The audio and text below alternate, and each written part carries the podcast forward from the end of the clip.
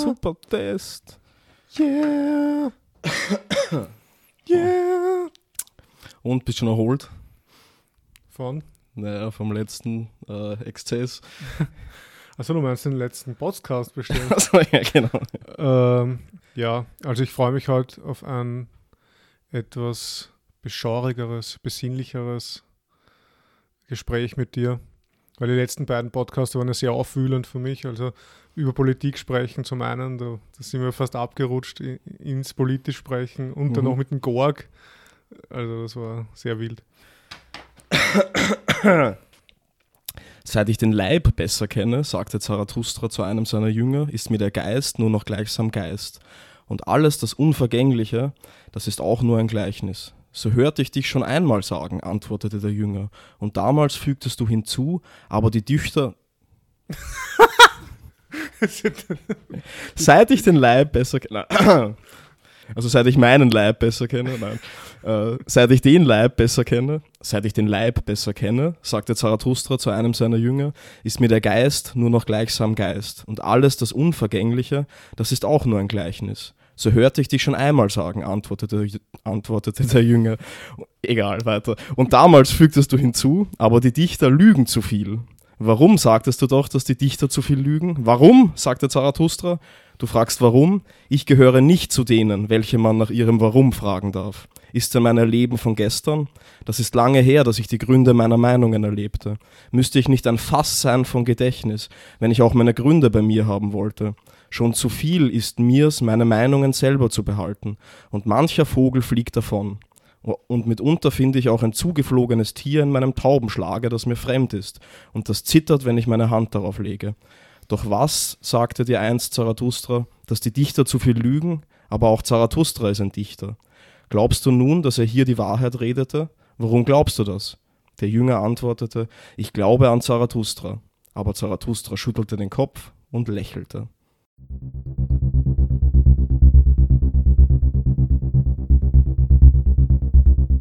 Also das war Friedrich Nietzsche aus Also sprach Zarathustra. Ich dachte schon so, das war Friedrich Nietzsche aus drei Antworten zu zweit. genau, schön. Ähm, ja, Gut, das war eigentlich das Intro, oder? Also ja, das sind drei Antworten zu zweit. Hier sprechen wir wie immer über ein Thema, indem wir jeweils drei Fragen dazu vorbereiten und diese dann hier spontan beantworten. Das Thema ist uns bekannt, die Fragen des anderen hören wir zum ersten Mal. Wir, das sind wie immer David. Servus. Und ich, Klaus. Hallo. Und unser heutiges Thema ist Fragen. Tolles Thema. Ähm, also die persönliche Frage, oder? Was war die beste Frage, die man dir gestellt hat? Boah, okay. Was ist denn das für eine Frage? Ja, wahrscheinlich diese Frage, oder? ja. Um gleich mal so einzusteigen, komplett genau. verwirrend.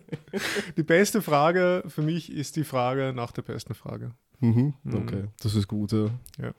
Ähm, um auch persönlich einzusteigen, warum hast du, die, hast du dieses Zitat gewählt? Ich meine, ich weiß, du, du magst es sehr, so dass man dich nicht nach dem Warum fragt. Mhm. Aber warum tust du dir so schwer, Gründe anzugeben für dein Handeln? Ja, dazu komme ich dann in meiner ersten Frage. Also ich, ich, ah. ich glaube einfach, also dass ich sehr wohl Gründe angeben könnte, aber wie treffend die Gründe das ähm, wiedergeben, was einst die Motivation meiner Handlungen oder eine Handlungsreihe zu starten, eine Gewohnheit in die Welt zu setzen, tatsächlich waren, das wage ich zu bezweifeln. Also, dass die da aussagekräftig sind in, die, in derlei Hinsicht. Und natürlich, also ich meine, die radikale Zeit meiner, meiner, meiner Anfang 20er oder so habe ich abgelegt, in der ich auch die Kinder siezte. Ähm, also jetzt äh, fasse ich nicht mehr jede Frage nach dem Warum als Beleidigung oder als persönlichen Angriff auf, aber ja. Also wir werden vielleicht rausarbeiten können, warum man es zumindest in manchen Situationen so auch machen könnte. Mhm. Oh. Okay. Ja. Na dann würde ich sagen, ja. stoßen wir darauf an, dass wir mal wieder persönlich einen Podcast machen können nach dieser langen Zeit der sozialen Isolierung. Ja, in der Tat. Prost. Prost. Ein richtiges Klicken. Gut, das heißt, äh, wenn du jetzt schon so schön angeteasert hast, willst du gleich starten mit der ersten Frage? Oder? Ja, kann ich sehr gern machen. Also, ja, ein Intro haben wir jetzt eigentlich eh schon gegeben, aber meine erste Frage ist die Frage nach der Frage nach dem Warum. Und wie komme ich überhaupt dazu? Also warum ist das für mich überhaupt beleidigend, nach dem Warum gefragt zu werden oder warum kann es beleidigend sein? Hm, ein Beispiel, wo ich, also an das ich mich jetzt wieder erinnert habe, dass mir in letzter Zeit seltener begegnet, aber doch mitunter immer noch. Ähm, also keine Ahnung, es ist ja eigentlich wirklich wurscht. Ich bin Vegetarier, darüber will ich jetzt auch gar nicht sprechen, das interessiert mich eigentlich nicht. Warum? Ähm, genau, ja, das, das ist die beste Frage. Absolut. Also, also da, in diesem Zusammenhang, wenn man, also ich meine, ich trage keine T-Shirts, auf denen das steht oder so, aber wenn man halt mit Leuten mal in einem Restaurant ist oder so und vor allem früher und auf dem Land war es so, dass halt die vegetarische Alternative irgendwie relativ eingeschränkt ist und dann fragt man halt nach, ob irgendein Gericht äh, mit Fleisch ist oder so und dann sind sofort die Blicke auf einem und ja, es wird halt ge gefragt nach dem Warum. Und ich meine, manchmal kann, kann das ja eh so freundlich, neugierig sein in dem Sinne oder dass die Leute vielleicht erwarten, dass ich gern darüber rede und sie deswegen das halt sagen. Aber oftmals kommt es mir so vor, als wäre das so der Versuch, eine Rechtfertigung von mir zu erzwingen. Also so auf die Art, dass über meine Rechtfertigung die Rechtfertigung der anderen sich schneller vollziehen kann. Also weil ich tatsächlich oft den Eindruck hatte, dass die Leute sich dann zu rechtfertigen beginnen, obwohl mir das eigentlich sowas von wurscht ist. Also, aber ja, ich denke halt, dass das wieder vielleicht mit dieser, mit dieser Bewegung zusammenhängt, die wir letztes Mal schon besprochen haben und schon ein paar Mal auch irgendwie. Also diese Bewegung, einen singulären Ursprung zu finden, zu konstruieren und dann irgendwie Handlungsmuster in diesem Ursprung zu kerkern. Und durch die, also durch ja, das Einfassen dieser ähm, Anfangsgründe oder, oder diese Bewegursachen in so einem Also ist es das oder Also meinst du. Also es, es ist ja dann niemals so, dass die Antwort einfach hingenommen wird als das, was sie ist, sondern halt sofort wieder eingekleidet wird. Um bei dem Vegetarier-Beispiel zu bleiben, ist es dann immer, ah, also, also tun dir die Tiere leid. So, als wäre das der einzige Grund. Ich meine, ja, darauf komme ich eh noch später. Also auf jeden Fall meine Antwort, wenn ich dann antworten will auf die Frage, warum bist du Vegetarier, also ich kann schon eine Antwort geben, aber diese Antwort variiert halt jedes Mal, wenn man mich fragt, kommt mir vor. Also was mir halt gerade daran wichtig ist, ist es jetzt irgendwie Massentierhaltung oder so, das ist natürlich Schießen, aber das ist es eher seltener. Für mich ist es wohl ein Instrument der Selbstkontrolle, vor allem, also einer der wenigen Bereiche in meinem Leben, über die, also in denen ich Kontrolle über mich ausüben kann. Auf jeden Fall will ich darauf hinaus, dass es jetzt vermutlich, wenn ich ganz ehrlich zu mir sein sollte, ist es wohl so etwas wie Gewohnheit geworden. Also mein Vegetarismus. In erster Linie ist, ist es Gewohnheit. Ich mache es halt nicht, weil ich es nicht mache. Sozusagen. Und natürlich kann ich dann Gründe angeben. Also ja, eh, wie gesagt, also das Tierwohl, Massentierhaltung, wie auch immer. Wenn ich ein Tier esse, dann will ich selber umgebracht haben und so weiter. Das ist ja ganze Unsinn. Ähm, das sind halt, also ich will darauf hinaus, dass es jetzt irgendwie, dass die Gründe immer unterschiedlich sind. Und Nietzsche hat da in der fröhlichen Wissenschaft, dem 29. Aphorismus, hat er ein wunderschönes Zitat dafür. Und das möchte ich jetzt auch noch vorlesen. Ich hoffe, ich verlese mich nicht so oft wie beim Eingangszitat dieses Mal. Mhm. Die Gründe und Absichten hinter der Gewohnheit werden immer zu ihr erst hinzugelogen, wenn einige anfangen, die Gewohnheit zu bestreiten und nach Gründen und Absichten zu fragen. Und das Wort, das mir halt wichtig ist, ist da dieses Hinzulügen, das wir halt eh auch ähm, relativ oft verwendet haben, generell so als Muster die Welt zu erklären oder Begründungen allgemein zu fassen, kommt mir vor. Und also die Warum-Frage macht mich notgedrungen zu einem Hinzulügner, will ich meinen, weil meine Antworten ähm, historisch nicht stabil sind, einfach. Also weil sie es auch gar nicht sein können, weil ich eben an manchen Tagen andere Gründe angeben würde als an den Tagen davor. Und dann stellt sich mir die Frage, worauf zielen diese Fragen nach dem Warum dann? Also diese unangenehmen Warum-Fragen sozusagen, wenn man sie einfassen möchte. Und das zielt irgendwie auf diese Gewohnheiten. Also auf etwas extrem Privates, weil Gewohnheiten, denke ich schon, in gewisser Weise der eingeschliffene Ausdruck von oft ausgeführten Handlungen sind. Das heißt, in gewisser Weise ein Spiegelbild meiner Entscheidungen oder meiner Schwächen oder meiner Stärken. Also an Gewohnheiten kann man wahrscheinlich viel über eine Person ablesen. Und wenn ich dann nach der Angabe von Gründen für diese Gewohnheiten frage, dann ziele ich auf etwas extrem Persönliches. Und ich denke nicht, dass man alle nach allem fragen sollte und auch nicht, dass man alle nach allem fragen darf. Und ja, also einen Gedanken habe ich noch, dann, dann komme ich endlich zu meiner Frage. Und zwar habe ich den Gedanken einer Utopie der Grundlosigkeit entworfen. Also eine Utopie, in der Gründe als das gesehen werden, was sie sind, nämlich als Nachgeburten der Handlungen, deren Angabe einfach wechseln kann die ganze Zeit und die Leute dann einfach nicht mehr nach Gründen fragen, sozusagen. Aber jetzt meine Frage, ähm, auf die ich gerne eine Antwort hätte. Und die lautet, gehörst du zu jenen, die man nach ihrem Warum fragen darf? Und hast du warum Grenzen? Also hast du Dinge, wo du dann nicht mehr antworten willst? Oder? Ähm, Also du machst natürlich wieder extrem viele Fragen und Punkte auf jetzt mit einer ganzen Einleitung, was jetzt an und für sich eigentlich schon wahrscheinlich ein, ein Essay ist oder so. ich weiß auch nicht.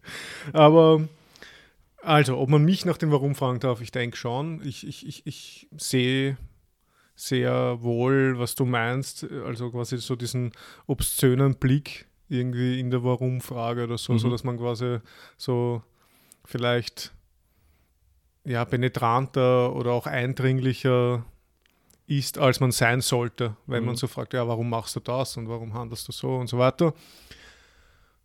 Es ist vielleicht auch ein Unterschied, ob mich das wirklich wer, ob mich das jemand fragt oder ob ich mir selber Gründe gebe für irgendwas. Weil ich, also ich sehe das jetzt nicht nur negativ, so quasi die Gründe für, fürs, für Handeln oder für irgendwelche Entscheidungen oder sowas zu erforschen und zu ergründen, weil es doch irgendwo auch wichtig für mich ist in der eigenen Lebensführung, im Handeln, einfach mir zu überlegen, warum mache ich was und warum mache ich was nicht. Und das ist bestimmt variabel, wie du sagst. Das, das ist wahrscheinlich von sehr vielen zufälligen Bedingungen und Faktoren irgendwie abhängig, auch von, von Stimmung, von, ja, von Gewohnheit, von irgendwelchen Sachen einfach, von irgendwelchen Variablen. Aber zumindest, äh, weiß nicht, vielleicht ist es auch nur die Illusion von, von so etwas wie Gründe, die ich dann habe, denen ich mich verschreiben kann und wo ich dann mir vielleicht auch so Grundsätze bilden kann im Leben. Ich meine, das, das mit dem Vegetariertum bei dir ist ja auch aus einem Grundsatz entstanden und es ist jetzt vielleicht Gewohnheit. Aber ursprünglich war doch doch weiß nicht, so eine Bindung an einen Wert oder an irgendwas da. Ja, schon. Und ja, also ich glaube, äh, ich, wär, ich wäre nicht verlegen, wenn man mich nach, danach fragt. Wie immer kommt es darauf an, wie man fragt. Und wenn, ich glaube, beim Vegetarierpunkt, ich war selber drei, drei Jahre Vegetarier, man, ich glaube, das ist nie Leihwand. Also, mhm. das, ist, das, das ist einfach so. Ja, es gibt Leute, die wollen danach gefragt werden, aber die zeigen das ja auch, indem ja. sie T-Shirts tragen, auf denen steht Vegetarier ja. oder Vegetarierin oder so. Ja, aber, aber auch die Personen, die das fragen, das sind ja meistens, die zielen ja meistens auf was ganz anderes ab. Die wollen nicht wissen, warum du Vegetarier bist und die wollen dich dann irgendwie aufbladdeln lassen und mhm. haha. Ja, deine, deine Argumentation ist nicht schlüssig, ist nicht äh, grundhaltig und so weiter. Ähm, was ich mir nur denke, ist, weil, weil du gesagt hast, dass so, du hast Grundsätze und aus diesen Grundsätzen bilden sich dann Gewohnheiten. Das ist ein schönes Bild, denke ich, dass man, dass ich gerne hätte, dass es so wäre. Ich habe allerdings den Verdacht, dass es bei mir andersrum ist. Also, dass ich gewisse Erklärungsmuster durch die Gewohnheit des danach gefragt werden dann eingeschliffen haben. Mhm. Also, dass die Gewohnheiten rückstrahlen auf die Erklärungsmuster und die die halbwegse Stabilität in den Erklärungsmustern eher dem geschuldet ist, dass ich halt die Gewohnheit habe und ja. weniger den Grundsatz. Also das ja. ist so umgedreht. Aber auch nicht in allem. Also sicher, ähm, ich würde nicht immer andere Gründe angeben zu allen Dingen. Also wir haben die Diskussion auch abseits des Podcasts schon geführt und dein Argument zum Beispiel, also warum du welchen Studienzweig gewählt hast, warum du ein Auslandssemester gemacht hast oder sowas, solche Dinge kann man wahrscheinlich stabil begründen, das denke ich schon. Also jetzt stabil leer als Dinge, die halt wirklich Gewohnheiten betreffen, glaube ich. Und auf, um die ging es mir vor allem halt. Ja, ich glaube auch, dass es überhaupt kein, wieder, es ist kein Entweder-Oder, sondern ich wollte nur quasi ein Beispiel liefern mit den Grundsätzen, dass es eben auch andersrum geht. Also, dass jetzt nicht alles in grundloser Gewohnheit ist, sondern dass es ja durchaus irgendwas gibt. Aber ich gebe dir 100% recht. Ich, ich glaube, dass wir viel öfter wahrscheinlich geleitet sind von Gewohnheiten und Routinen und irgendwelchen Ritualen, als man sich das also normalerweise zugestehen würde oder so. Und daraus äh, quasi die Rechtfertigung irgendwie herleiten. Und das, wär, das, das meint er dann noch, dass dieses Hinzulügen oder so. Mhm. So Sachen, die man sowieso macht oder was man sowieso tut. Und dann blickt man auf sich und auf das Handeln und ja, er findet so einen Überbau an Gründen oder so und sagt, ah ja, deswegen habe ich das ja mhm. gemacht. Und so, und das gibt es sicher oft genug. Also da bin ich auch auf jeden Fall dabei. Es ist, man kann dann vielleicht wieder unterscheiden zwischen, wie du sagst, zwischen irgendwelchen Lebensentscheidungen oder so oder alltäglichen Sachen, also mhm. eben Studium oder Tischlerlehre oder einfach halt, was ich Zähne putzen oder so. Ja. Aber Oder vielleicht zwischen singulären Entscheidungen und fortgesetzten Entscheidungen. Also, weiß nicht, wenn man Gewohnheiten als eine Reihe von fortgesetzten immer wieder dieselbe Entscheidung treffen, fassen kann oder so. Ja. Also das ist irgendwie, bei mir war das auch mal ähm, extrem erschreckend, das hat mich furchtbar geärgert, als irgendjemand vor meiner Tür stand und ich habe die Tür aufgemacht und das war so ein netter alter Mann und eine nette mittelalte Frau und die schauen mir so ins Gesicht und lächeln mich an und dann fragt er mich einfach, ah, und glauben Sie an Gott? Also das ist so eine Frage, keine Ahnung. Was soll das bitte? Also, Was geht dich das an? Und ich habe dann noch irgend, irgendwas daher gegrummelt und dann ist sofort mit diesem Gegenargument gekommen. Ah, also sie glauben also, dass alles zufällig ist. Also eh schon das im Wort, so diese rhetorischen Fallen, die die ja. irgendwo in einem Kurs gelernt haben oder so. Aber ja, da hat man zumindest die Möglichkeit, wenn es in der eigenen Haustür ist, dann einfach, ja, ja, die Tür zuzumachen, Boah. langsam und dabei böse zu schauen. Oder so. Da habe ich auch eine Anekdote. Da, da ich habe gearbeitet in einem Flüchtlingsheim und da sind dann Sorgen Jehovas vorbeikommen und wollten fragen, ob sie die Leute Ah, missionieren können. Ja, Dichterbetreuer, genau, missionieren kann. Und ich habe mal so gesagt, ja, gehen Sie mal durch, vielleicht erwischen Sie ihn. Aber die sind dann relativ schnell wieder unten gewesen bei mir. Und ich weiß ich habe nicht viel zu tun gehabt, so portierjobmäßig und habe halt ein Gespräch mit ihnen gestartet. Und das war, ja, normal bin ich nicht so, normal bin ich da sehr abweisend eigentlich, weil mich das, weil ich da eigentlich fast schon intolerant bin. Also, mhm. Aber da habe ich mir gedacht, ja, okay, ich habe jetzt nichts Besseres zu tun. Und ich habe mich eineinhalb Stunden lang mit denen unterhalten. So über, was weiß ich, dass die Bibel schon 3000 Jahre vor der Wissenschaft irgendwelche Erkenntnisse hatte, die man erst uh. später hat.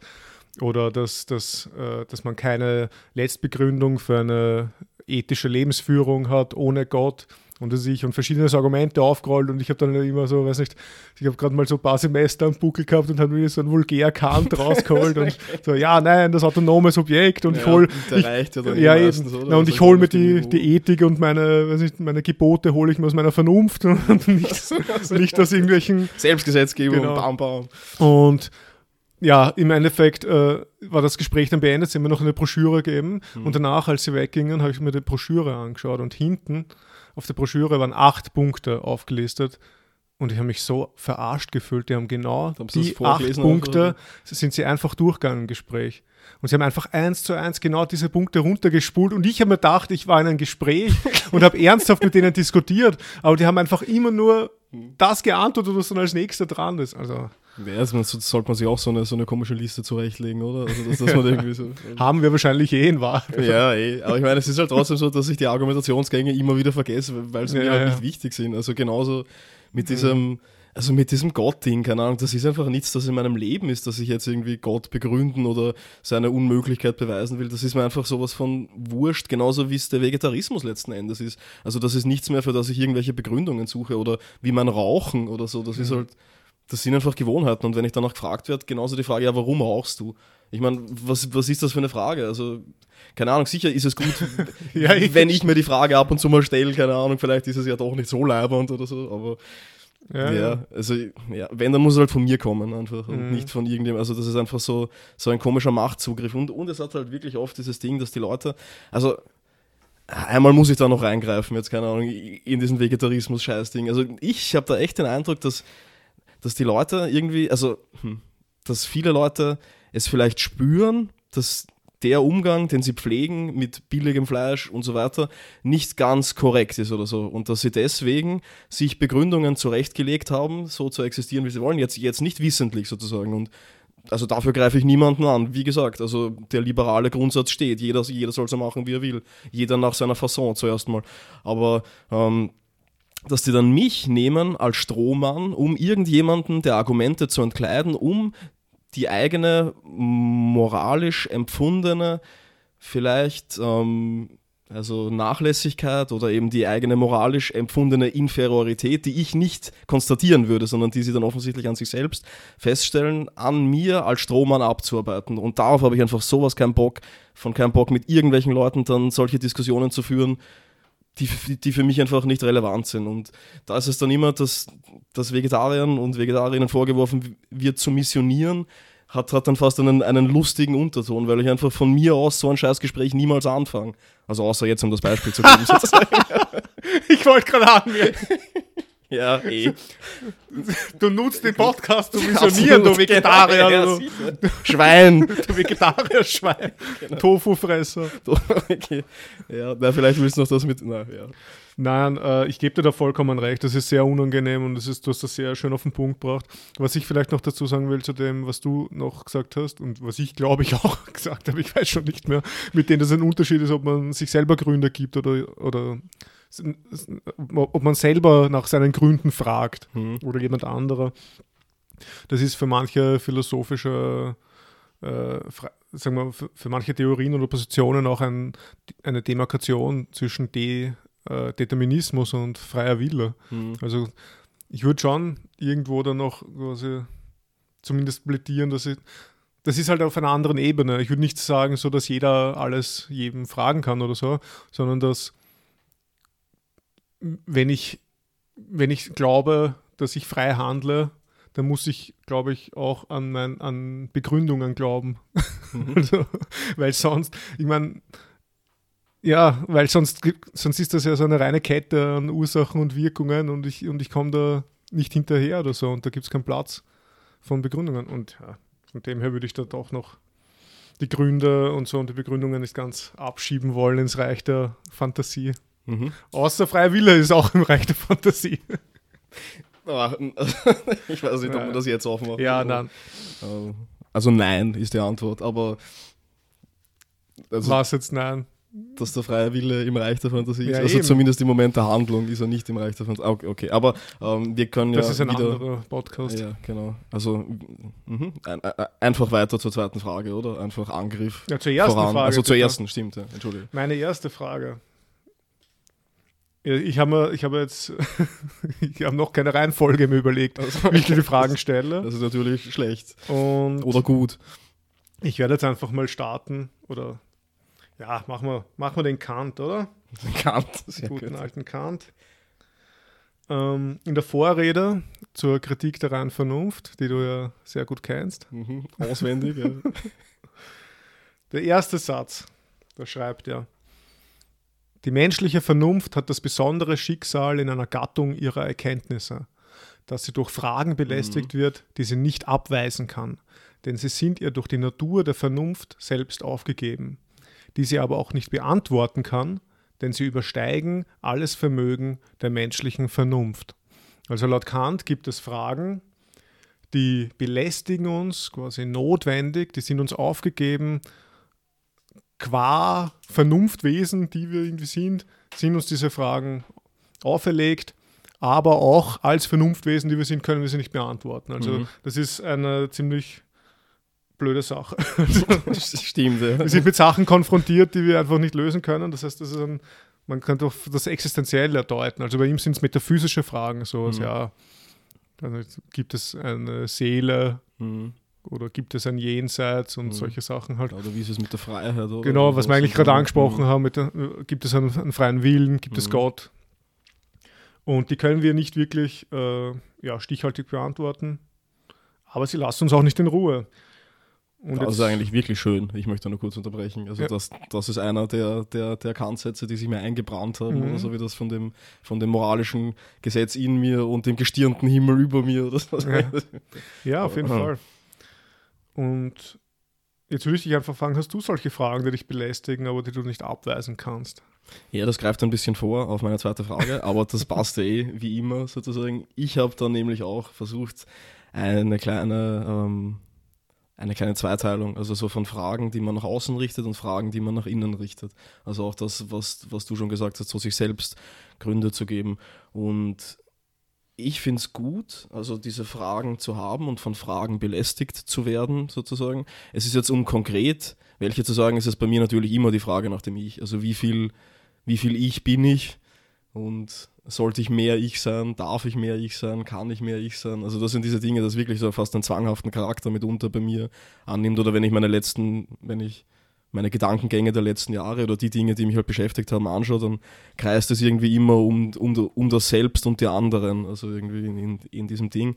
Aber worauf ich hinaus will, also Fragen, die sich nach innen richten und Fragen, die man sich selber stellt, die haben irgendwie, ähm, also die sind Produkt der Beschäftigung mit Philosophie, mit Literatur und mit Kunst. denke ich. Also diese oder wahrscheinlich auch der Umgang mit Menschen. Also keine Ahnung, nehme ich auch mal an. Auf, auf jeden Fall zielt das Ganze auf Fragenvermehrung, kommt mir vor.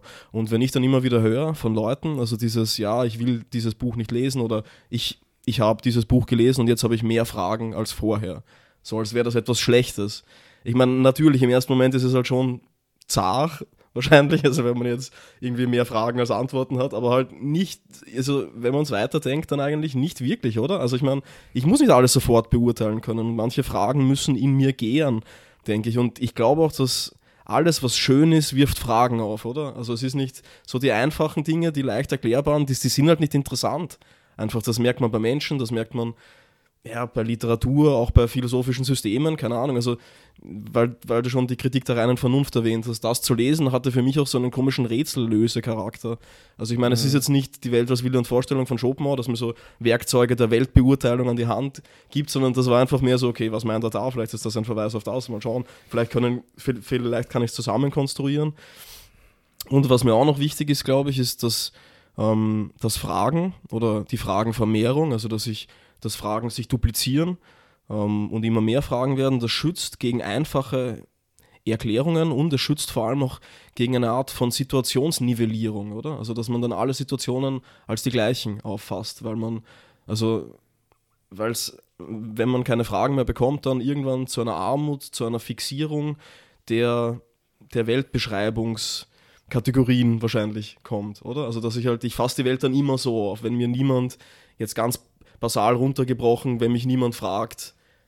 Also wenn ich von nirgendwoher Fragen bekomme oder einfach Einflüsse habe oder ähm, ja, Brüche in meinem Denken mir vielleicht aufgezeigt werden oder so, dann fasse ich alle Situationen irgendwann gleich her auf. Und hingegen die Beschäftigung mit vielen Fragen, also ich schwafel schon wieder, oder also, um dahin zu kommen jetzt, es soll ein Schutz gegen diese Situationsgleichmacherei sein. Und deswegen würde ich sagen, ähm, dass ich froh bin darüber. Das gibt zwar jetzt nicht eine Antwort auf deine Frage, glaube ich, oder so, aber ja, ja. ich fühle mich froh, dadurch belästigt zu sein. Also weil das das Leben interessant macht einfach. Und ja, ja ähm, weiß nicht, ob du das kennst, aber es gibt so Menschen, die auch in, in Diskussionsrunden, wenn es gerade um spannende Fragen geht oder so,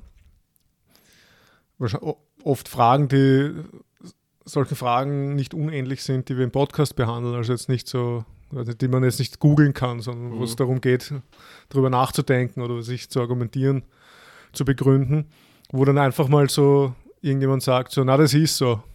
Und dann so, ähm, Okay, aber wir, wir reden ja gerade, ob es so ist. Also, hm. weiß nicht. Na, das ist so. Das ist einfach so.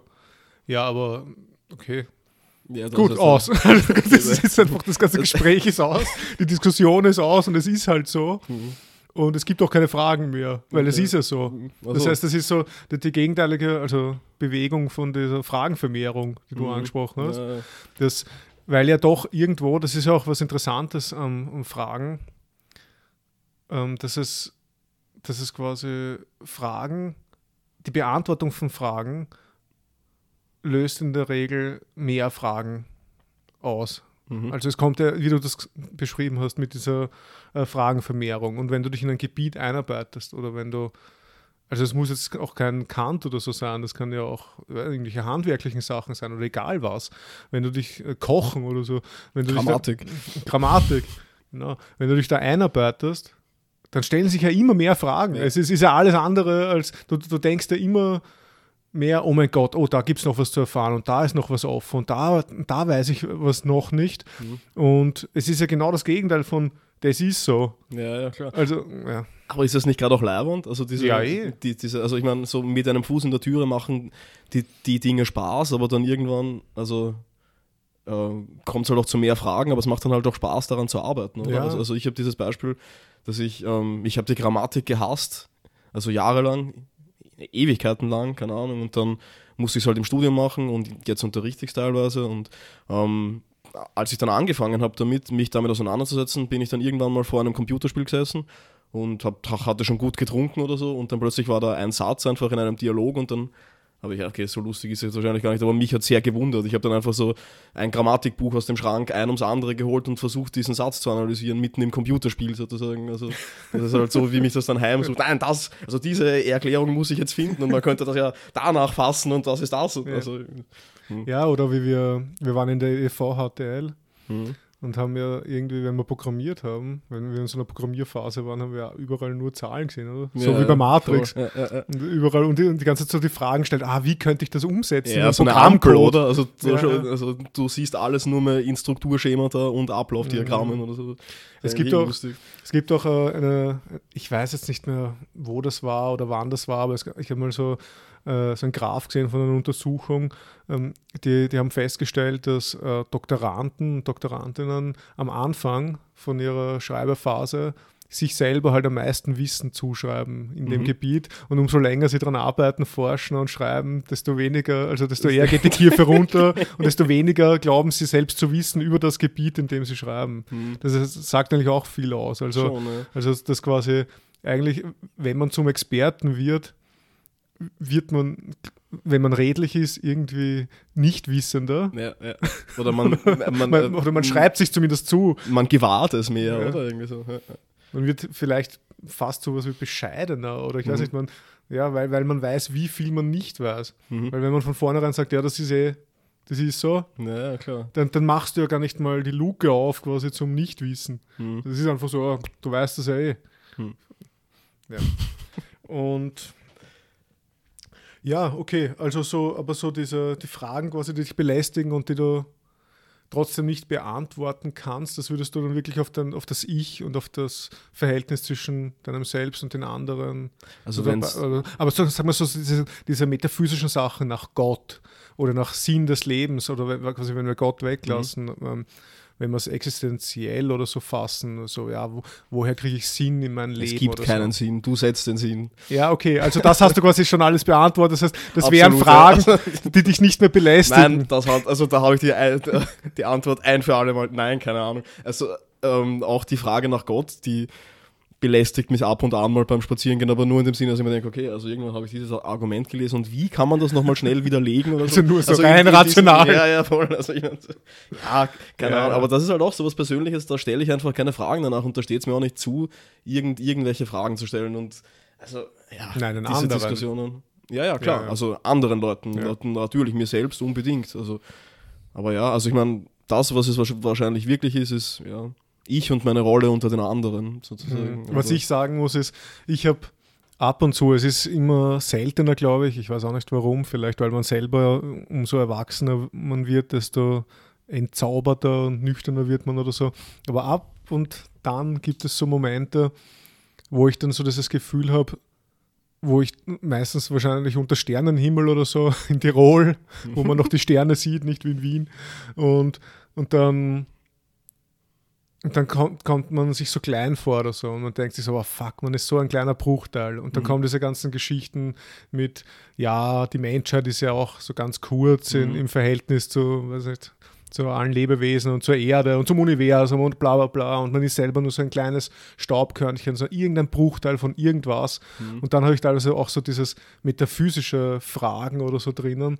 Der Heidegger hat das, glaube ich, so metaphysische Grunderfahrung genannt, Mhm. so wo man dann einfach nur da steht und quasi zum Sternenhimmel blickt und staunt und dann die Frage sich auftut, warum ist etwas und nicht vielmehr nichts? okay. Warum ist überhaupt etwas? so die eigene Nichtigkeit. Naja, Ja. also ähm, da habe ich eine, eine schöne Anekdote, die vielleicht auch, auch als Antwort dienen könnte. Also ich war auf einem Tauchboot im Roten Meer und äh, unten eher in Höhe Sudan, also wo halt wirklich kaum Luftverschmutzung ist und dann habe ich in den Sternenhimmel in der Nacht geschaut und das war einfach extrem beeindruckend. Also nicht, nicht so, wie, also ja, keine Ahnung, ich meine, ich habe jetzt nur den Vergleich Wien und Niederösterreich, aber längstens nicht irgendwo so, sondern halt einfach der ganze Himmel voll mit Sternen, einfach alles ist wirklich beeindruckend. Es, es schlägt dich zurück zu der Frage, ja, warum der ganze Scheiß, was, was soll das alles? Vielleicht ist der Sinn ja doch da und ich muss ihn nicht überall hineinsetzen oder so. Und dann habe ich gesehen, einen kleinen Vogel, der, also ist über den, also ähm, zwischen mir und dem Sternenhimmel ähm, geflogen und hatte einen Angelhaken um sein kleines Beinchen gewickelt und konnte nicht mehr richtig fliegen. Das heißt, das Leid ist das, was mich und den Sternenhimmel verbindet. Oh. Aber du, zieh, du ziehst dir solche Erfahrungen auch an, glaube ich. Also. Bei mir wären so, wäre das sicher kein Angelhaken gewesen, sondern nicht, irgendwas Nettes. Ja, was Nettes, okay. Die Ja, Kritik der gedacht, Vernunft. Also, die hat der, der Vogel so um. äh, Okay. Ja, okay. Na, heftig. wie ein, wie, ein, wie ein Steiner, ne? Und also, ähm, ja, auch das Erwachsenwerden, oder? Also das ist irgendwie, das hat das habe ich mir jetzt noch notiert, aber es ist eigentlich eh wurscht. Ich, ich wollte nur, nur kurz zum Erwachsenwerden sagen, ich glaube, das haben wir eh auch mal aufgestellt, das ist irgendwie eine schöne Formel, die das ganz gut auf den Punkt bringt, denke ich. Irgendwie dieses nach und nach einsichtig werden, dass alle anderen auch nur irgendwas machen. also ich habe mir immer gedacht, als ich, ein- als ich ein Kind war, dass die Erwachsenen in ihrem Klug Handeln. Sinn ergeben einfach. Also dass sie planen und dann nach den Plänen strukturiert vorgehen oder so. Und ja, also nach und nach entzaubert sich das alles. Man sieht, also, also zuerst halt Lehrer machen irgendwas, Polizisten machen irgendwas, Ärzte, Ärztinnen machen irgendwas. Und dann war ich Schöffe bei einem Gericht und habe auch gesehen, ah, auch die Richter und die Anwältinnen, die Richterinnen, die machen alle auch irgendwas. Also ich hätte am liebsten einfach so Logiktabellen dann Und dann die größte so. Kränkung, auch die Eltern. Auch die eigenen Eltern. So die freudsche Kränkung. Nein, Ja, Oder man selber. Also naja gut. Nein natürlich nicht, das würde ich nie sagen. Also meine Eltern hören ja den Podcast. Shout out. Okay, Mhm. shout out to the second question. ja, das klingt jetzt noch Scooter eigentlich. ja, das habe ich dir eh erzählt. Ich hatte dieses. Warte, was war das? Ich, ich weiß, weiß nicht mehr. Irgendein Lied von Scooter hatte ich als Ohrwurm im Waldviertel jetzt, also ich glaube zwei Wochen lang oder so, immer mal wieder, weil ich dort also drei Monate fast keine Musik gehört habe und da setzen sich dann so einzelne Phrasen fest oder so. Mhm. Naja, aber ähm, Ist das gut oder schlecht? eher schlecht, weil ich den Mhm. Text nicht mal kannte. Also es, Ja. es war dann nur diese, diese eine Line, I put you on the guest list. Oh ja. Und das habe ich halt die ganze Zeit. Also, naja, gut. Ähm, zur zweiten Frage. ja. Die zweite Frage, also der habe ich den Titel gegeben: Fragen als situatives Unrecht am nächsten, aber Recht an mir selbst. Tada. Mhm. Den zweiten Teil haben wir jetzt irgendwie schon behandelt. Also diese, wenn man Fragen nach außen und nach innen gerichtet sieht. Mhm. Also die Fragen nach innen gerichtet, also Recht tun an sich selbst, würde ich das Aufwerfen von immer mehr Fragen, die Fragenakkumulation und auch das Sammeln von Fragen, also das aktive hinaus in die Welt, hinaus in die Bücher gehen, hinaus unter die Menschen gehen, um Fragen mit nach Hause zu bringen, sozusagen im Pilzkorb oder so. Ähm, aber die Fragen, die sich nach außen richten, das haben wir schon an, an dieser Warum-Frage gesehen, aber das würde ich jetzt gerne noch ein bisschen vertiefen, dass das einfach auch Unrecht sein kann. Und zwar ähm, starte ich da vielleicht mit einer weiteren Beobachtung aus meinem gestörten Alltag offensichtlich irgendwie. Und zwar der Satz lautet, man tut jeder Person zwangsläufig Unrecht. Mhm. Ja, warum? Ähm, weil man sie an vergangenen Situationen beurteilt und dann ähm, äh, das eigene Handeln an den vergangenen Situationen zum Maßstab nimmt. Also in diesem Sinne von diesmal mache ich es richtig in der neuen Situation, das stützt sich auf die alte Situation, dieses Wissen, aber das Handeln in der neuen Situation ist natürlich auch falsch, weil es wiederum dieser singulären Situation unangemessen ist. Und, und deshalb tut man den Menschen in der Einfassung ihrer Handlungen Unrecht, indem man ihnen Gründe zuschiebt, sozusagen für ihr Handeln. Also, dass ich ähm, vielleicht mit einem Beispiel das konkreter zu machen irgendwie. Also man, man denkt sich eine Person, also man, in, man ist in einer Diskussion und eine Diskussion stichelt ein bisschen gegen einen oder macht so den ersten kleinen Witz gegen einen selbst oder irgendwas betreffend, das einem wichtig ist sozusagen. Und man sieht darüber hinweg und denkt sich, ja, okay, na, das ist ja nur ein kleiner Witz oder so. Aber damit hat man dann die Türe geöffnet und diese Person macht damit immer weiter, sozusagen. Und das hat dann den Effekt oder könnte den Effekt haben, dass man dann anfängt, ähm, Okay, jetzt, Na, die Katze von Klaus schnarcht gerade. nein, nein, nein, sie hat Träume. Ja, das ist ziemlich interessant. gefühlt. Naja, ähm, Entschuldigung. also worauf wollte ich jetzt? Jetzt habe ich vergessen. Ja, also, Ja, aber das war jetzt. Nein, äh, gut. Also ähm, man behandelt dann zukünftige, also man handelt dann ins, in zukünftigen Situationen vielleicht, wenn Personen wieder so kleine Sticheleien machen oder Fragen, die halt über das Maß hinausgehen, wenn man dann aggressiv reagiert, um das zu verhindern, was in der letzten Situation eingetreten ist, nämlich dass eine Person über die Stränge schlägt und man dem gleich mal von vornherein den Riegel vorschiebt, dann merkt man in dem Moment der Handlung, dass man dieser Person hochwahrscheinlich Unrecht getan hat, denke ich. Und das ist irgendwie, also jetzt reichlich abstrakt und natürlich muss das nicht immer so ja, sein. ich dachte schon, du hast ja gesagt, du gibst jetzt ein Beispiel. War das jetzt das Beispiel? Das war jetzt mein Beispiel eigentlich. ein sehr allgemeines Beispiel. Okay, gut. Naja, also eine, eine Person tut dir Unrecht, weil du sie nicht gestoppt hast und dann stoppst du beim nächsten Mal, wo eine, wo eine Situation ist, die so ähnlich aussehen könnte, die Person, die den ersten kleinen Witz macht und dann merkst du genau, dass du sie damit kränkst oder dieser Person damit Okay. Unrecht tust. Also die Situation kennt Also man. quasi oder? Das, was du aus Erfahrung lernst, wendest du an, genau. aber fa falsch. Klar, also äh, äh, zwangsläufig falsch. Und also sowohl auf neue Situationen mit neuen Personen, als auch auf neue Situationen mit den alten Personen. Also wenn du halt, also das kennt man, oder? Wenn man, wenn man Personen aus seiner Jugend kennt und man sagt halt, ja, ja, das war der, der immer angesoffen war. Und dann macht man halt immer diese selben Witze, dass, ja, da bist äh, im ba am Badezimmerboden auf den Fliesen und so, taugt er das immer noch und, und, und das ist halt die Person irgendwann wieder, weißt du? Taugt dir das immer noch? Ja, okay, Der schönste Gesprächsstart. so, so nach so über 10, 10 Jahre Jubiläumsfeier. Schau, ich, ich habe da eine kalte Fliese mitgebracht, vielleicht müsste ich kurz mal drauf. Ich habe sie vorgewärmt. Nein, die muss ja kalt sein. Nein, ähm, aber, aber du weißt, was ich meine, oder? Also, dass man Ja. halt versucht, an dasselbe anzuknüpfen Ja. und so, ja, haha, der Ja, man muss halt offen so. bleiben für Ja. Veränderungen oder so.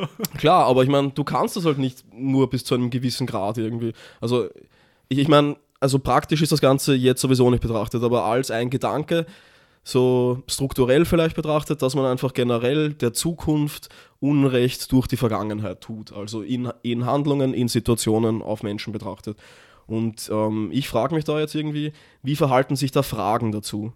Und gerade irgendwie diese Frage, wie geht's, hat es mir irgendwie angetan. Die ist mir irgendwie hochgradig suspekt. Also ich habe da ein bisschen den Eindruck, dass man gerade mit dieser Frage oder auch mit anderen Fragen, die sich halt so ähnlich allgemein äußern, dass die andere Person gar nicht die Möglichkeit hat, ihr neues Selbstverständnis, ihr neues Handeln in meine Kategorisierung dieser Person einzubringen. Also meine Auffassung dieser Person überhaupt dadurch zu verändern, ähm, wird dadurch verunmöglicht, dass ich solche Alltagsfragen stelle. Na, wie geht's da? Keine Ahnung. Und dann ist genau mein Fragen eigentlich die größte Heuchelei, also diese Selbstversicherung oder Selbsttäuschung, dass ich einfach äh, damit den Versuch ähm, einer, einer Abgleichung der alten Situation mit der neuen Situation tätige und dadurch eine Rechtfertigung für mein Gleichbehandeln der, ähm, der, der neuen Person in der neuen Situation zum Beispiel gebe.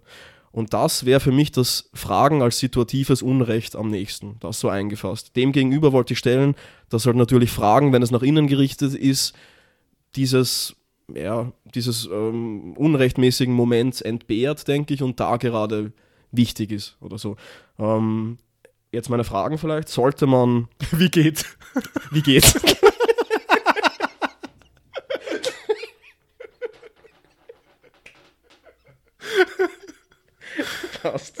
Okay. Ja, David, wie geht's? Nein.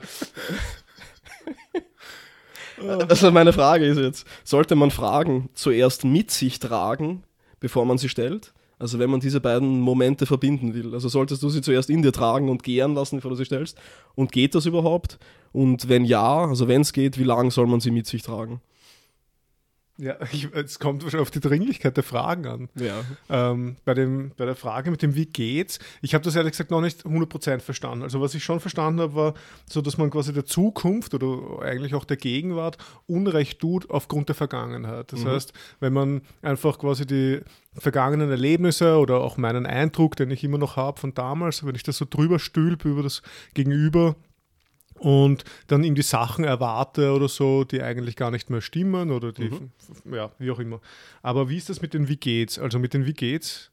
Naja, also das ist jetzt auch natürlich radikalisiert. Also man kann auch, wie geht's fragen, weil es mich wirklich interessiert. Ja, oder vor allem oder so. wahrscheinlich als Floskel, wie es meistens ist. Ja, eh, aber gen- also, also gerade diese Floskelhaftigkeit, natürlich kann man auch da wiederum sehen, dass das so eine Art von gegenseitiger Versicherung der Friedfertigkeit ist oder so, dass ich nicht zu tief in dich jetzt bohren möchte oder so. Aber, aber gleichzeitig beraube ich mit dieser Frage, wie geht's, also mit diesen offenen Fragen einfach ähm, das Gegenüber, glaube ich, der Möglichkeit, das Bild meiner selbst, dieser, also das ich von dieser Person habe, jetzt wirklich redlich zu verändern. Also, weil dann alles, was als Antwort kommt auf diese offenen Fragen, auf diese Standardfragen, auf die ihr sowieso, also die halt durch die Floskelhaftigkeit sich auszeichnen und einfach also offen eigentlich eh völlig das falsche Wort. Das sind die geschlossensten Fragen überhaupt, weil es da ja nur dieses Ja, eh leibernd Eh oder, gut, ja. also ich meine, was antwortest denn sonst? Ja?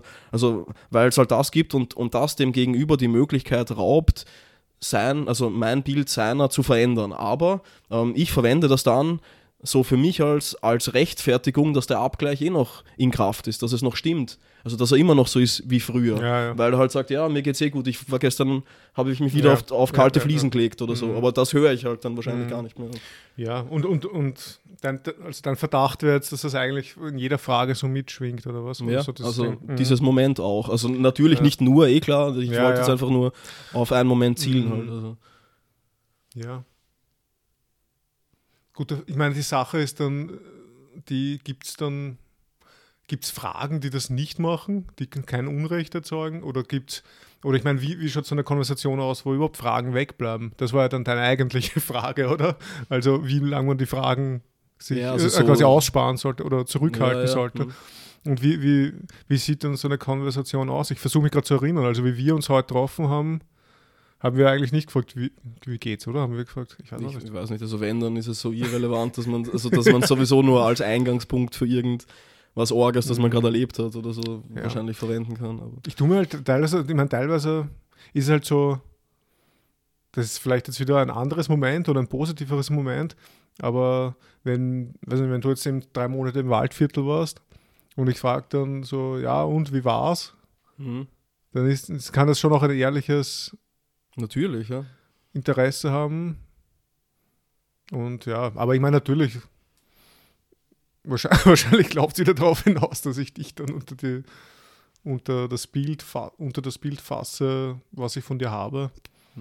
Ja, aber andererseits, ich meine, ich, also wenn ich gar nicht frage, dann bestätige ich das, also dann lasse ich der anderen Person überhaupt keine Möglichkeit, das jemals zu verändern. Also wenn ich die Konversation verweigere und, und also, Mhm. also das ist ja das Problem bei diesen ganzen, also bei diesem ganzen Hirnpudern letzten Endes. Also das macht zwar Spaß und ich finde es, also, ja, also ich freue mich darüber, wenn, also an solche Momente oder über solche Momente nachzudenken, jetzt zum Beispiel ihn fragen, allerdings ist es halt einfach, ja, also, ich meine, was soll die Alternative sein, dass wir nicht mehr miteinander reden, dass wir keine Fragen mehr stellen oder sowas?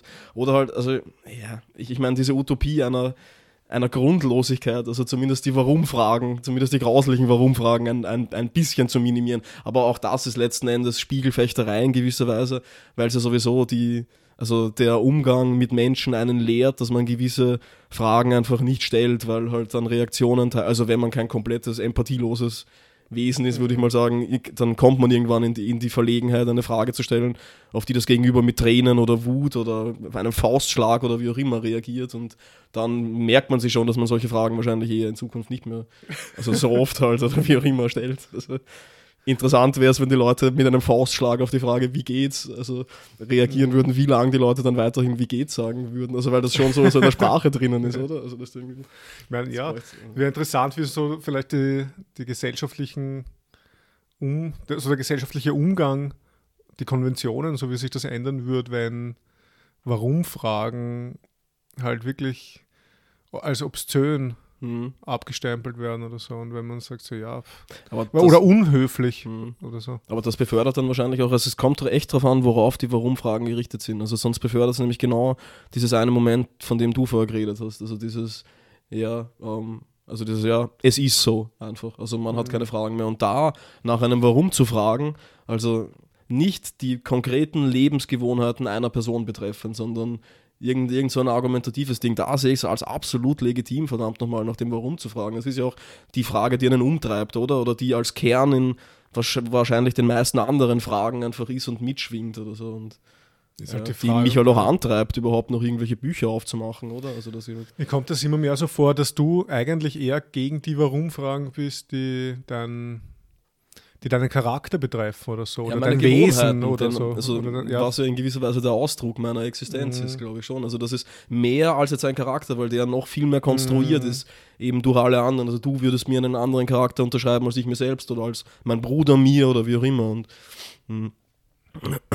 genau, meine, meine Gewohnheiten hin, hingegen sind halbwegs sichtbar sozusagen für alle. Ähm, und, und die Begründung der Gewohnheiten dann einzufordern, das erscheint Ja, mir halt irgendwie so als vulgäres, als Mhm. obszönes Moment oder Ja, so. ja. Das kann ich nachvollziehen. Aber das ist vielleicht auch. Das ist jetzt eine. Ist das nicht auch ein bisschen verpönt? Oder macht man das? So nach den Gewohnheiten fragen? Jetzt Ja. außer, außer das Vegetariertum. So, ja, warum gehst du jetzt da spazieren? Ja, das macht man eh Oder- reichlich selten oder, oder nicht mehr so oft halt oder dann nicht im, im Kleide einer Warum-Frage oder sowas, aber also ich meine, auch eine einfache Ja- oder Nein-Frage kann meines Erachtens diesen Charakter von, von, von dem haben. Also was ich als, als Jugendlicher immer, wenn ich mit, also wenn ich bei Verwandten war und halt wir haben halt über die Dinge geredet, die mich bewegen, irgendwas, keine Ahnung. Und dann war immer die Frage, sobald sie nichts mehr ähm, zu fragen wussten, und hast du eine Freundin? Also, also so nach dem Motto irgendwie, Ja, also, ja. Und, und selbst, also also, also wenn ich eine habe oder ob ich jetzt keine habe, das ist sowas von irrelevant für diese Mhm. Situation, ist einfach nur der Ausdruck von, ich weiß nicht, wovon das der Ausdruck ist, aber das war einfach so eine unnötige Frage, einfach die, die Ja, da halt, also weil es halt kein, kein Erkenntnisinteresse auch mitschwingt, ja eh. Also Ja, wahrscheinlich so, weil ich halt gescheit über Bücher rede, denken sie, ah, der, der, der, der sitzt allein zu Hause oder so. Jetzt Ja, mache ich ihn fertig, weil ich ihm vorhalte, dass er keine Freundin hat oder so. Ja, wahrscheinlich, ja. Also, Mhm. Ja, ja, ich meine, na, wurscht, na. aber so auf jeden Fall. also, dann musst du dann halt Fotos herzeigen oder wahrscheinlich da schauen. Ja, Ärgste geile Sau. Nein, keine Ahnung. Gut. Dumm. Äh, Okay. Ja, also Fragen, die, ich glaube, da, da sind wir jetzt bei einem Konsens oder so zwischen uns oder so. So, so Fragen sind dann obszön, wenn sie nach einer Rechtfertigung der eigenen Gewohnheiten, Schrägstrich vielleicht auch der eigenen Person verlangen. Mhm. Also wo ich dann auf einmal über ja, eine, mich rechtfertigen muss, warum ich so bin, warum ich das mache. Und das ist auf jeden Fall nicht angenehm. Nichtsdestotrotz ist das vielleicht auch ein Teilaspekt von meiner zweiten Frage. Mhm. Denn bei mir geht es um das sokratische Fragen. Und Wie geht's? genau, Was, was, warum geht es dir so? Mhm. Und ja, Sokrates tritt ja recht penetrant auf in so manchen Dialogen von Mhm. Platon. Und er, also er nimmt irgendwie keine Aussage oder keine Behauptung einfach so hin. Er fragt dann immer nach und fragt nach und lässt keine Ruhe. Und es gibt da gewissermaßen auch eine Parallele zu, den, zu dieser Warum-Phasenfrage von Kindern. Mhm. So, wenn man sich so, ja, und warum Ja. ist das? Ja, das und das. Ja, aber warum ist das? Ja, deswegen und bla bla. Und warum ist das? Und so ähnlich ist das bei Sokrates auch. Das ist so, schon nervig. Wenn es nicht ohne Grund dann Also wie, zum also, Tode verurteilt worden. Selbstverständlich, also wenn, wenn der mit mir im Auto sitzt, äh, in einer zehnstündigen Autofahrt oder so, also dann Ja. würde ich in eigen, ihm eigenhändig den Schierlingsbecher, also, also über den Kopf leeren, aber nein, okay. Trink Gift. Und irgendwie finde ich, hat dieses, diese Warum-Frage bei Kindern, genauso wie bei Sokrates, das sokratische Nachfragen, die haben so eine, also ich stehe dem irgendwie ambival- ambivalent gegenüber, weil auf der einen Seite ist es halt nervig und penetrant, auf der anderen Seite hat es halt so einen total antidogmatischen Zug. Also quasi, wo man immer versucht, so die selbstverständlichen Sachen irgendwie, so, so das scheinbar Gegebene immer so hinterfragt und immer so, ja, und warum ist das und warum ist das? Und das, diese grundsätzlich kritische Haltung, Ja, die finde ich ja eigentlich cool. Und es ist halt trotzdem nervig und jetzt äh, lese ich ein Zitat vor, die diese Nervigkeit auf, auf den Punkt bringt. Okay. Aber also so in, in, aus Sicht von den Gesprächspartnern nämlich. Mhm. Also, und im, im Dialog Gorgias, Mhm. also ja, Grüße an Gorg Grüße an Kork, ja. beim letzten Mal, also, letzter Podcast zu dritt, ähm, da sagt er Kallikles zu Sokrates. Ja, wenn ich Knaben und Jünglinge bei der Philosophie antreffe, so freue ich mich. Ich finde, dass es ihnen wohl ansteht und glaube, dass etwas Edles in solchen ist. Wenn ich dagegen sehe, dass ein Alter noch philosophiert, also so wie Sokrates, Mhm. und nicht davon loskommen kann. Solcher Mann, o Sokrates, dünkt mich, müsste Schläge bekommen. also so, Also die Androhung von Gewalt, wenn es keine Ja. Antworten mehr gibt. wir sind im alten Griechenland, also entweder Ge Gewalt oder na, Mhm. Gewalt, Krieg, Vergewaltigung, Frauen nach, also stehlen. Also- ja, stimmt eh, ja, aber ähm, ja, und ich sage, was denkst du halt, verdient so ein Mann Schläge zu bekommen? Ich meine, wir haben das eh schon gehört. wir haben jetzt schon eigentlich aus deinen Fragen gehört, dass du eigentlich wahrscheinlich schon Also ich, ich habe den, den Teleskopschlagstock schon ausgefahren neben mir. Nein, also, ich meine, es, es, also äh, bei Kindern, das ist ein wunderschönes Beispiel, denke ich. Also ich habe da total dieses Autofahren im Kopf irgendwie. Also wenn sowohl jetzt äh, bei den Kindern von, also die mal von meiner Cousine oder so mal waren, die, die halt dann solche Fragereien gestartet haben. Oder ich selbst oder mein kleiner Bruder damals irgendwie.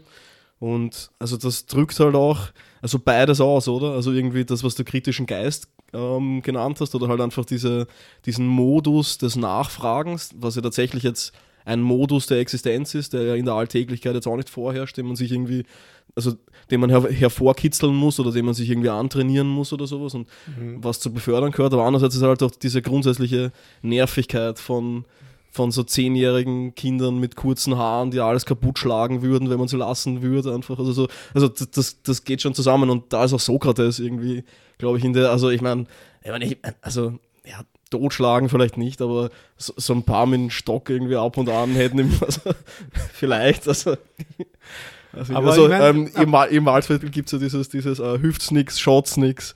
Mhm. Also das vielleicht ja, so Protest. Aber ich bin da irgendwie so, so eben ambivalent oder also so. ich nur, dass ich jetzt, ich will nicht, dass man Kinder schlägt. Nur, also ja, Sokrates, nicht Kinder. Also. Und Sokrates auch nur als literarische Fiktion. Nicht selbstverständlich. Als, als also, genau. Also nicht den Fußballer Sokrates, den brasilianischen Fußballer. Okay. Na, ähm, ich bin halt auch total ambivalent oder zwiespältig gegenüber, sagen, sagen wir, Sokrates als äh, Figur oder so, aber eben auch dieser, diesen Modus, dieser Art und Weise, diese immer nachzufragen. Ich weiß mhm. nicht, auf der einen Seite habe ich das selber in mir und sonst hätte ich auch also mich nicht mit Philosophie beschäftigt oder so, weil das aus meiner Sicht ist äh, das eigentlich das Kerngeschäft der Philosophie die nach, nach den Voraussetzungen zu fragen oder so, mhm. egal was, also von der Lebenswelt, von unserer Alltagspraxis, von Wissenschaften, von irgendwelchen äh, Bereichen, egal Religion, Kultur, Geschichte, bla. Es geht immer darum, quasi um die, um die, so die Voraussetzungen so aufzuwühlen und einmal hinter, zu hinterfragen. Was halt Kunst auch leistet, denke ich, aber ja, also, hm. eh, auf andere Art und Weise halt, mhm. aber und von dem her ist, bietet Sokrates ja auch eine sehr bildhafte Schablone von dem, was Philosophieren mhm. bedeutet eigentlich. Ähm, auch eine sehr, wie soll ich umsetzbare, wenn man jetzt zum Beispiel an Philosophieunterricht denkt oder so, eignet sich das so als, als didaktisches Vorbild, denke ich, sehr gut oder so, dass man dann so mit den Kindern oder Jugendlichen so in so ein sokratisches Gespräch irgendwie tritt. Mhm. Aber Oft, aber trotzdem, es gibt Menschen, und Sokrates ist, äh, tritt eben oft als solcher auf, wo das einfach nervig ist. Mhm. Oder wo man sich denkt, aber ich weiß nicht, das, ist, das liegt jetzt nicht nur an der Person oder so, weil diese Person unsympathisch ist, sondern ist vielleicht auch von der Frageart und Weise oder, mhm. oder die Frageart, welche Fragen da gestellt werden. Und wo ich mir mhm. denke, geh, das ist ja, wo ich mir dann teilweise denke, na, das ist ja eh klar oder so. Obwohl ich ja, obwohl, wenn ich das dann sage, verfalle ich ja genau in diesen dogmatischen Modus, eigentlich sollte es ja nicht klar sein. Also eigentlich sollte man gerade die selbstverständlichsten Sachen hinterfragen oder so. Mhm. Und ich bin da selber ja sehr uneins. Ja, aber also ähm, das Hinterfragen nach innen ist nicht das Hinterfragen nach außen, würde ich sagen. Also ich ja. denke nicht, dass es gut ist, immer sofort zu sprechen. Also das ist genauso, ähm, also wir haben jetzt einige Bücher schon gemeinsam gelesen und natürlich kann ich auf der ersten Seite nicht, also wenn da ein Wort zum ersten Mal vorkommt, also das ist einfach was, was man mit der Zeit lernt, oder? Also dass man sich die Fragen aufhebt einfach sozusagen, also dass ich nicht sofort, wenn ich einmal ein Wort lese, das in dem Kontext jetzt äh, vielleicht nicht so hundertprozentig verständlich ist, dass ich da gleich verzweifle oder, oder, oder anfange, ja. da auf Wikipedia nachzuschauen und ich in jedem einzelnen Satz sofort alles verstehen muss, sondern dass ich mir einfach äh, denke, okay, das kommt vielleicht noch. Diese Frage ist für später. Das muss einfach noch gären in mir oder so. Und so würde ich es auch sagen. Also ähm, die Haltung nach innen, Fragen zu formulieren und Fragen aufzuheben und äh, sich mit Fragen im Gang durch die Welt zu tragen, das ist, glaube ich, was absolut Leibendes. Aber immer sofort das alles nach außen zu projizieren und immer auch sofort eine Antwort zu verlangen und noch weiter dann zu gehen. Und wenn ich die Antwort in dem Moment nicht verstehe, dann ist eigentlich fast die andere Person schuld. Also was jetzt irgendwie so eine Art von Unsitte ist, dass alle sofort alles immer verstehen müssen. Also dass ich einfach, und wenn, also wenn die Person, die ich frage, nicht in der Lage ist, eine einfache Antwort mit Beispielen geben zu können, also du, du wirst eh wissen, dass das gerade für mich ein Problem ist, weil ich manchmal große Schwierigkeiten habe, Dinge einfach und mit also klar auszudrücken oder sowas. Ja, das um, ähm, wissen unsere Podcast-Hörer. Na sicher nicht. du hast ja auch Angst vor, vom nicht verstanden werden. Ja, ja, das auch. Ja. Und, und trotzdem Kopf über hinein jedes Mal in die Schachtel setze, aber weiterhin Angriff, keine Gnade. Mit dem Teleskopschlagstock in der Hand untergehen. Also nein, um, Mit Sokrates in der Hand. Genau, im, im, Im Schwitzkasten. Jetzt habe ich schon wieder den Faden Entschuldigung, Also, ich, ich habe dir, ich, hab dich jetzt äh, rein, ich habe dir jetzt reingesprochen, aber Mhm. Verständnis, du hast gemeint Verstehen, dass, all, dass alles Ja, gleich genau verstehbar so. sein muss, ist Mhm. Also, dass man die Fragen vielleicht in sich tragen, also dass man sie formuliert, ist gut, aber man sollte sie vielleicht ein bisschen in sich tragen, bevor man sie nach außen formuliert. Nicht, auch nicht in jeder Situation oder so, aber das könnte vielleicht für mich was sein, wie ich das halt aufmache. Also, also, oder wie ich das für mich differenziere. Also dieses sokratische Fragen, ich meine, das sind ja auch seine Gesprächspartner, muss man halt dazu sagen, sind dann halt auch schon oft auch Heiseln, oder? Also nicht immer natürlich, aber schon auch manchmal, die einfach glauben zu wissen, wie etwas ist. Und Ja, dann genau. ist dieses, dieses piesackende Fragen schon okay, denke ich, weil es halt auch die Fragehaltung in den anderen weckt. Aber wenn der jetzt zu mir käme und mir, also ja, was ist Tapferkeit, Klaus, erklär mir das jetzt oder so, dann einfach, na, Alter, also ich, will nicht. oder ich, keine Ahnung, da muss ich noch drüber nachdenken, ich lese ein bisschen Ja, was oder ja. so, okay, also später, so Kri. ja. Das Ganze, ja, ja, ja. Mhm. Okay. Ich kann, ja, stimmt, ja. Ich, ich will jetzt da nicht so ausholen, mir, würden ein paar Sachen noch zu Sokrates einfallen, aber das ist ja alles komplett uninteressant. Ja, sag eins zumindest. Eins. Oh, super. okay. Das ist halt auch ziemlich anti unterwegs da. Ja. Ja, nein, bin ich Nein, gar nicht. okay. Hm. Ich vorher hast du mich schon gefragt, wie, also, Also, wie geht's? Jetzt eins. äh, ja. das Soll ist lustig. ich, also, ja, stimmt. Soll ich mit der dritten Frage weitermachen? Gerne. Ist das auch lustig? Warum? Nicht. Äh. Also, meine dritte Frage ist eine podcast-relevante Frage. Und zwar, Oh, meine auch. Interessant. Also, okay, Jetzt kommt wieder die obligatorische gleiche Frage. Also das, das haben wir, also das, das Thema vielleicht kann man Also nein, ähm, äh, mir geht es um das Framen von Fragen. Hm. Also das kennt man, oder? Also eine Person stellt eine Frage, die andere Person wiederholt die Frage und antwortet darauf. Aber so einfach ist es halt nicht eigentlich, oder? Also ich meine, wenn die Frage wiederholt wird, dann wird die Frage umformuliert. Dann ist das Wiederholen der Frage, ähm, dann verändert das die Frage dahingehend, als es sie framet, als es sie umrahmt, als es sie schient, in einen bestimmten Kontext setzt, in eine bestimmte Richtung lenkt, die eine Antwort für die Person ähm, vereinfachen, die dann antworten müssen. Sozusagen. Und ich meine das jetzt überhaupt nicht als Angriff oder als Vorwurf. Ich glaube, wenn man mit mir spricht, dann ist das teilweise nötig und ich bin auch dankbar dafür, dass du das dann halt manchmal wieder so sozusagen, also so, dass man halt da tatsächlich darüber sprechen kann, dass nicht nur so Teppichfasern in, in alle Ecken sind. Aber was ich mich trotzdem frage, ob das immer rechtens ist, sozusagen, und ob das nicht auch so eine komische Einstellung von Leuten ist, die halt gerade oft in der Öffentlichkeit stehen oder die oft vorne stehen, also irgendwie in Lehrberufen oder so, weil ich die Tendenz bei mir halt irgendwie auch merke manchmal, dass ich das mache.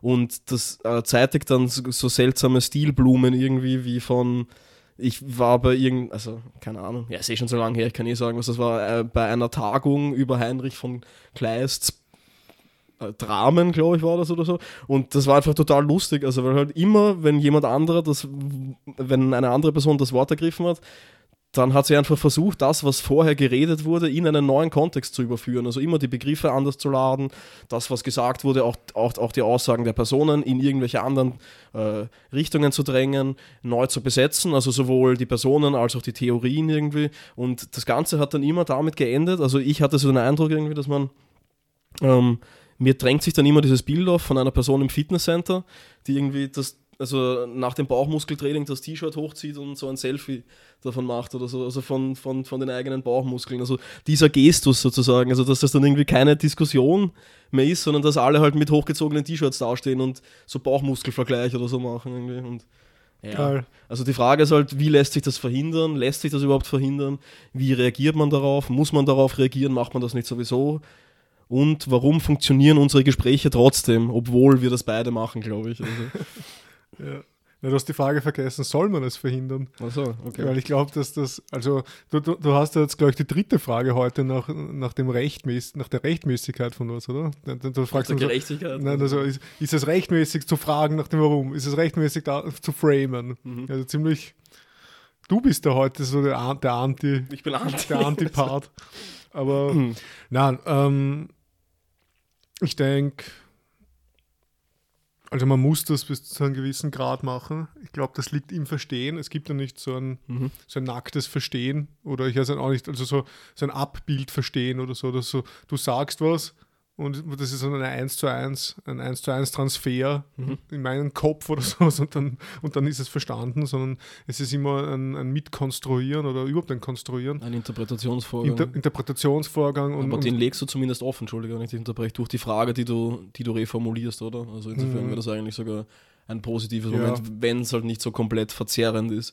Weil ich kann schon Ja. auch mir vorstellen, dass man die Person dadurch fast denunziert oder so, indem man einfach die Frage so komplett entstellt, damit man sie halt, also mit dem Ziel, die andere Person jetzt zu diskreditieren in der Diskussion. ja, Oder so. Ich meine, das ja, das gibt es schon, Also, aber ich würde das jetzt nicht sagen, dass das bei uns im Podcast so, Nein, also so, ich so oft passiert. Das, aha.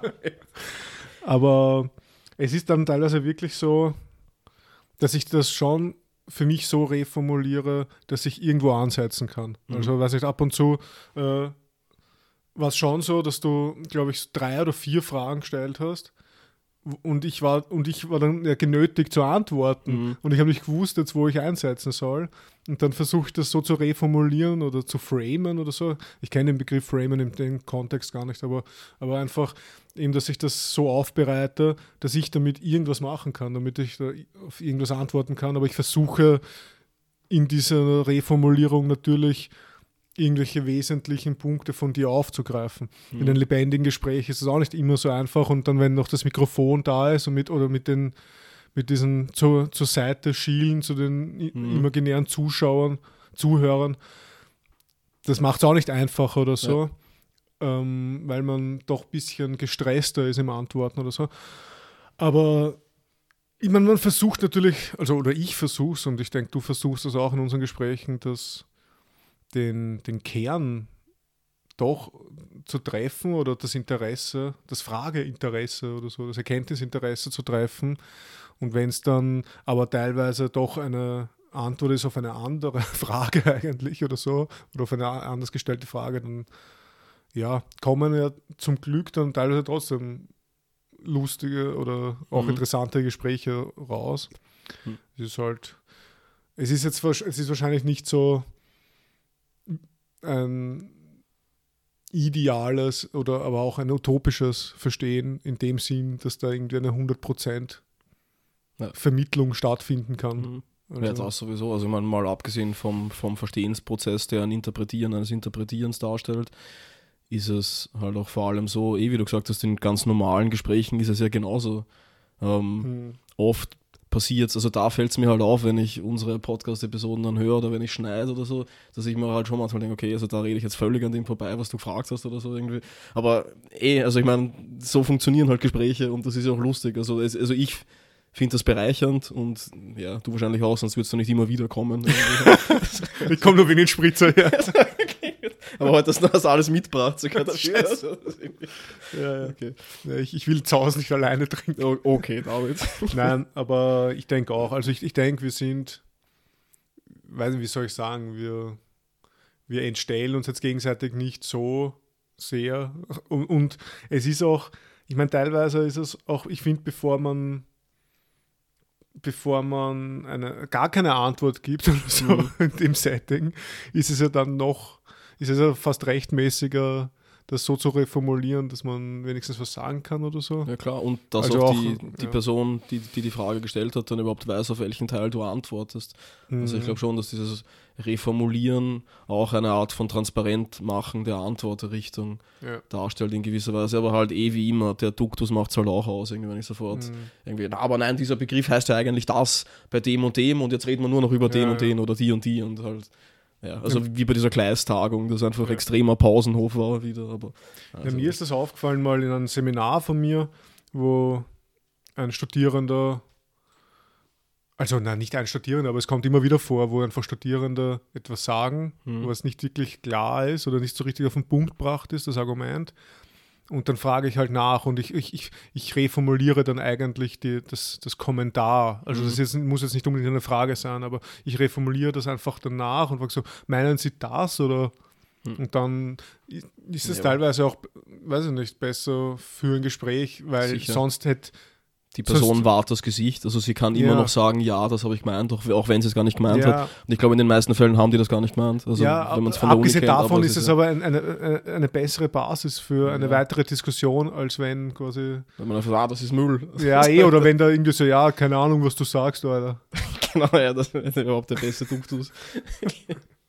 Ja, eine Frage haben wir noch, oder? Genau, und auch zu unserem Podcast. Mhm. Nämlich, unser Podcast heißt ja Drei Antworten. Mhm. Und ist das nicht eigentlich der falsche Name? Also, ich habe mir überlegt, eigentlich, eigentlich geben, wir, geben wir Antworten. Also das ist genau die Frage, die ich in, in unserer Kritikbesprechung danach stellen wollte. Ah. Also zumindest das haben wir jetzt auch noch. Klar, also ja, äh, nein, ja, nein. Also ähm, wir geben, also bist du fertig mit der Formulierung der Frage? Ja, ich hätte einfach gesagt, geben wir Antworten oder geben wir nicht eigentlich viel mehr Fragen auf? Mhm, ja. Also ähm, im besten Sinne geben wir hoffentlich Fragen auf, aber ähm, es ist, ich glaube, du hast dich ja gegen, gegen den, also meine Frage war tatsächlich, war es eine gute Idee, den Podcast drei Antworten und nicht drei Fragen zu nennen? Und ich glaube, du hast dich dagegen gewehrt, weil du meintest, das klingt wie drei Fragezeichen oder so, Ja. wenn das drei Fragen nennt. Was ja auch ein, ein Punkt ist, der also jetzt nicht äh, so aller ähm, also, äh, Haftung in der Wirklichkeit ent, entbehrt.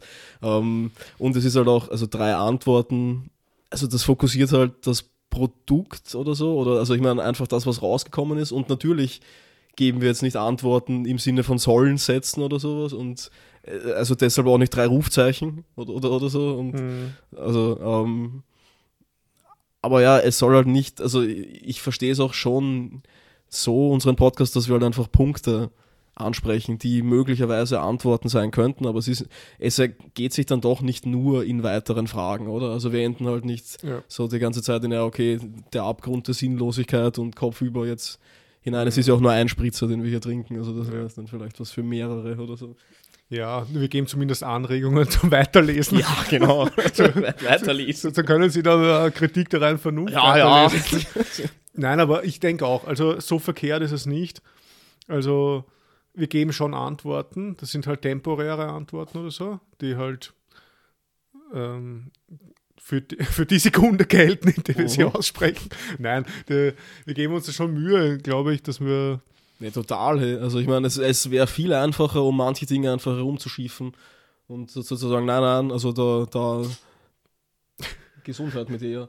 Ähm, das ist meine Katze. Ähm, no. Okay.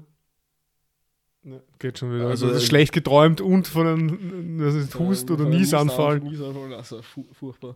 Ähm, ja, also, was? Wir ja. geben uns Mühe, Antworten zu geben. Ja, Und genau, es wäre es viel wär- einfacher, irgendwas anderes zu machen. Ja, oder halt einfach zu sagen, nein, das ist mir zu heiß, ich rede komplett drum herum oder so. Also es ist schon so, dass wir, also, weiß nicht, also ich bemühe mich einfach zu antworten auf die Frage halt und natürlich ist es halt, wie es ist. Also ich meine, Antworten sind pff, kontingent, zumindest situativ, wenn nicht historisch, wenn nicht allgemein oder sowas. Also dahingehend, wie es auch die Fragen sind letzten Ja, Endes. aber- und, und, und wir sind vor allem wieder bei dem Punkt, den wir schon besprochen haben, bei dem, was du Fragenvermehrung genannt hast. Hm. Also die Antworten, die wir da uns geben, vermehren ja die Fragen im besten Fall. Hm. Also das ist ja dann, das sind ja keine Abschlussantworten Ja, oder so. Aber das, sowas würde ich auch nicht machen wollen. Also ich meine, Ja, das woher ja. würde ich das Gibt's das nehmen? überhaupt? Also, außer eh, also- außer das ist so. ja, eh, also dann müssen wir genau in diesem Modus über, über Politik sprechen wahrscheinlich. dann, oder so. Oh yeah. Ja, also ich finde, wir kommen unserem, unserem Namen irgendwie so äh, halb gere gerecht. Wir werden unserem Wir werden halbgerecht. genau. Ja, das auf jeden Fall. Also So eineinhalb Antworten. eineinhalb Antworten, ja, genau. Und, und anderthalb Fragen. Also, Ja.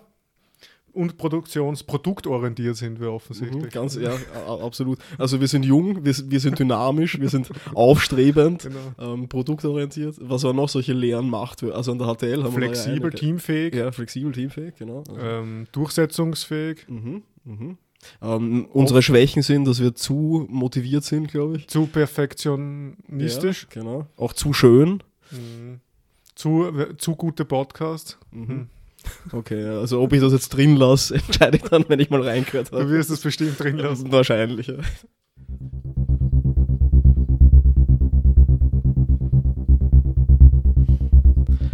Okay, naja, viele Fragen, oder? Ja. Ähm, ja, die eigentliche Frage, die ich jetzt stellen wollte, ist schon weg, aber also deshalb vielleicht eine andere. Ähm, wie, wie fandest du es jetzt im Vergleich zu, also wir haben jetzt, ich glaube, vier Podcasts haben wir über Skype aufgenommen Mhm. und das jetzt wieder persönlich. Was denkst du? Also merkst du einen Unterschied? Oder Ja, ich finde das schon angenehmer und besser persönlich. Ja, ich finde auch, ehrlich gesagt, ja. Es, irgendwie, es unterstützt das lebendige Gespräch Mhm. Und man kann sich halt auch direkt anprosten. Mhm. Stimmt. Diese komischen Simulationen. Ja. äh, Wagen, Ich, äh, ich habe mich währenddessen nur ab und zu gefragt, warum ich vorher Burger essen war. Das, das sollte ich vor dem Podcast nicht machen. Hast du Magenkrämpfe oder hast du versucht, Nein. möglichst leise hinten raus? Also? Nein, nein, es ist einfach, äh, wenn man viel isst, dann ist man ja müder Mhm. und nicht so aufgeweckt. Ja. Aber ich muss zu meiner Verteidigung sagen, natürlich vor dir als dogmatischer Vegetarier, das war ein vegetarischer Burger. Na bitte. okay, danke. Wirklich, wirklich. Und warum? Soll ich dir auch noch sagen, warum das ein vegetarischer Burger war? Ja, und dann sagst du mal, noch, wie es dir dabei gegangen ist, als du den gegessen hast. Oder so, oder so. Ja, na, aber es war, sehr gut. Mhm. Ja. Und, das, und der ist nicht so sehr im Magen gelegen wie zum Beispiel ein Rindsburger. Mhm. Okay, naja, bitte. Von dem her. Also ich habe mich heute auch gefühlt, als hätte man mich noch in zwei weitere Schichten Körper eingewickelt irgendwie. Oh. Also, also nicht, also seitdem ich wieder in Wien bin, haben wir halt, äh, habe ich glaube ich relativ viel getrunken und gestern war ich zum ersten Mal wieder laufen seit, seit drei Monaten und bin gleich die ganze Strecke gegangen, also wenn dann Kopf Mhm. über. Und äh, also seitdem fühle ich mich wie ein extrem alter Mann in drei Körpern oder so. Ich weiß nicht, also ich trage ich trage extrem viel, glaube ich. Also ich weiß nicht. Na gut, Naja, dann, dann, passt. trinken, Also dann- wir, trinken wir aus und dann Ja. gehen wir schlafen. Dann, dann gehen wir schlafen. Ja. Zeit wird's. Okay, also dann äh, vielen Dank, David, wie immer. Ja, ich danke dir. Danke für die persönliche Einladung in deinem Domizil mit deiner schönen Katze. Ja, danke schön. Ähm, ja, äh, ebenso und äh, danke. Ciao. Ciao.